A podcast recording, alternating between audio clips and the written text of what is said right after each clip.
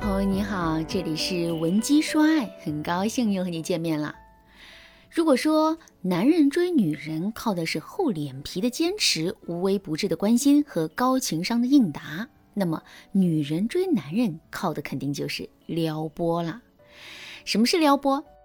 这就像我们弹一把古琴，如果我们不懂音律、不懂节奏，完全是没有章法的乱弹的话，那么最终我们肯定弹不出一首优美的乐曲。相反，如果我们懂音律、懂节奏的话，一双纤纤细手，简单的撩拨两下琴弦，就可以轻松的撩动别人的心。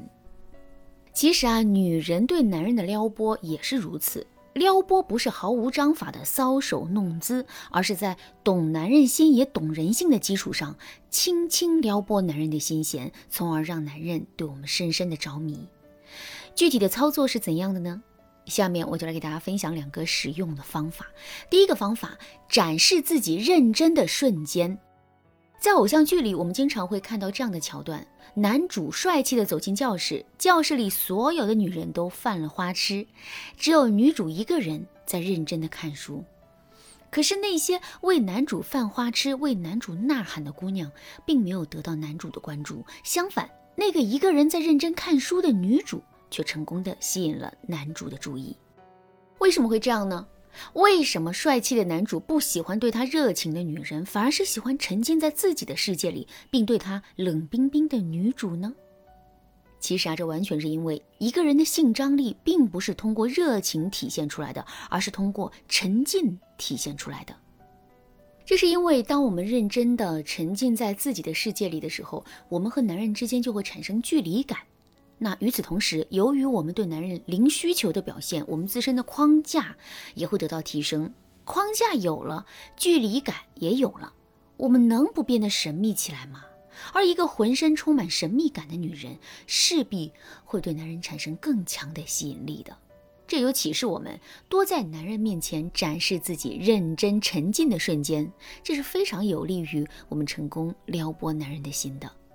具体的操作也很简单。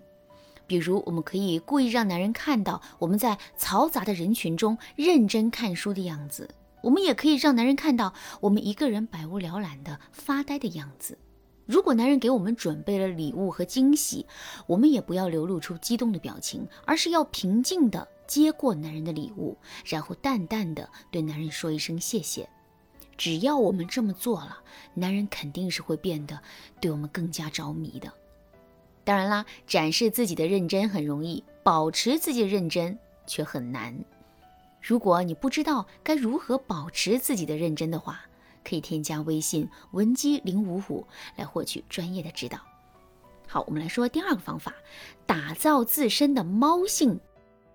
现在很多人都喜欢养猫，即使每天的工作再忙，他们也会心甘情愿的当猫咪的铲屎官。为什么会这样呢？其实啊，这完全是因为猫咪天生就有一种“我才是主子”的高傲气质。它愿意理你的时候，可以伸出舌头舔你的手心和胳膊；可当它不愿意理你的时候呢，你做任何事情挑逗它都没有用。我们要知道的是，一件可控的东西，无论它本身有多么好，我们总有一天会对它厌倦。相反，在面对一件我们永远不可控、永远都无法彻底得到的东西的时候，我们就会一直在追逐它的路上，并且乐此不疲。而猫咪身上的那种时而温柔、时而高冷的气质，恰恰会给人一种不可控的感觉。正是因为如此，猫咪才会对很多人都有致命的吸引力的。其实我们也可以向猫咪学习，也就是打造出自身的猫性。如果真能做到这一点的话，我们就能成功的撩动男人的心啦。那么我们到底该如何打造出自身的猫性呢？首先，我们要多变且善变。聪明的女人永远是善变的。善变的女人永远是最有魅力的女人。我们只有不断的发生变化，才能让男人不断对我们产生新的期待。那么，我们到底该沿着什么样的方向去变化呢？有句话说得好，一个优秀的女人不仅要成为男人的妻子，还要成为他的女儿和情人。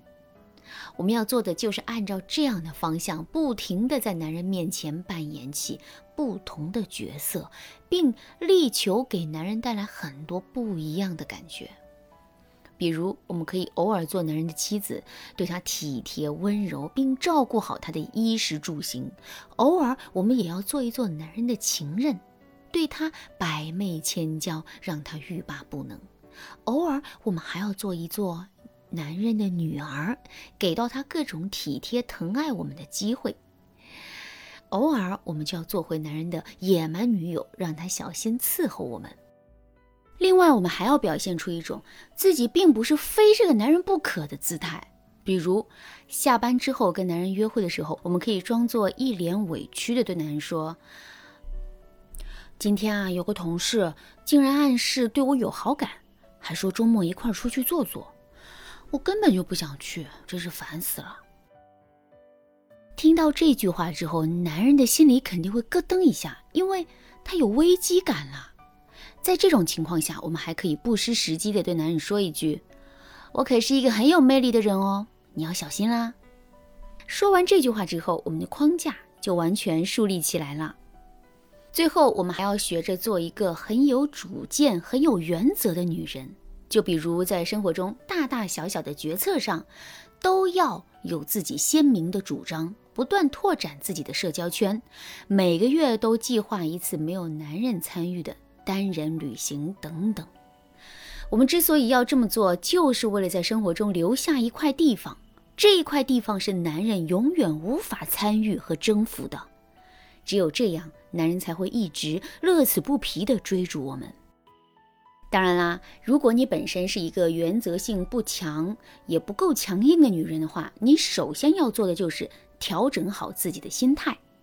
如果你不知道该如何去调整自己的心态的话，可以添加微信文姬零五五来获取专业的指导。好啦，今天的内容就到这里啦，文姬说爱，迷茫情场，你得力的军师。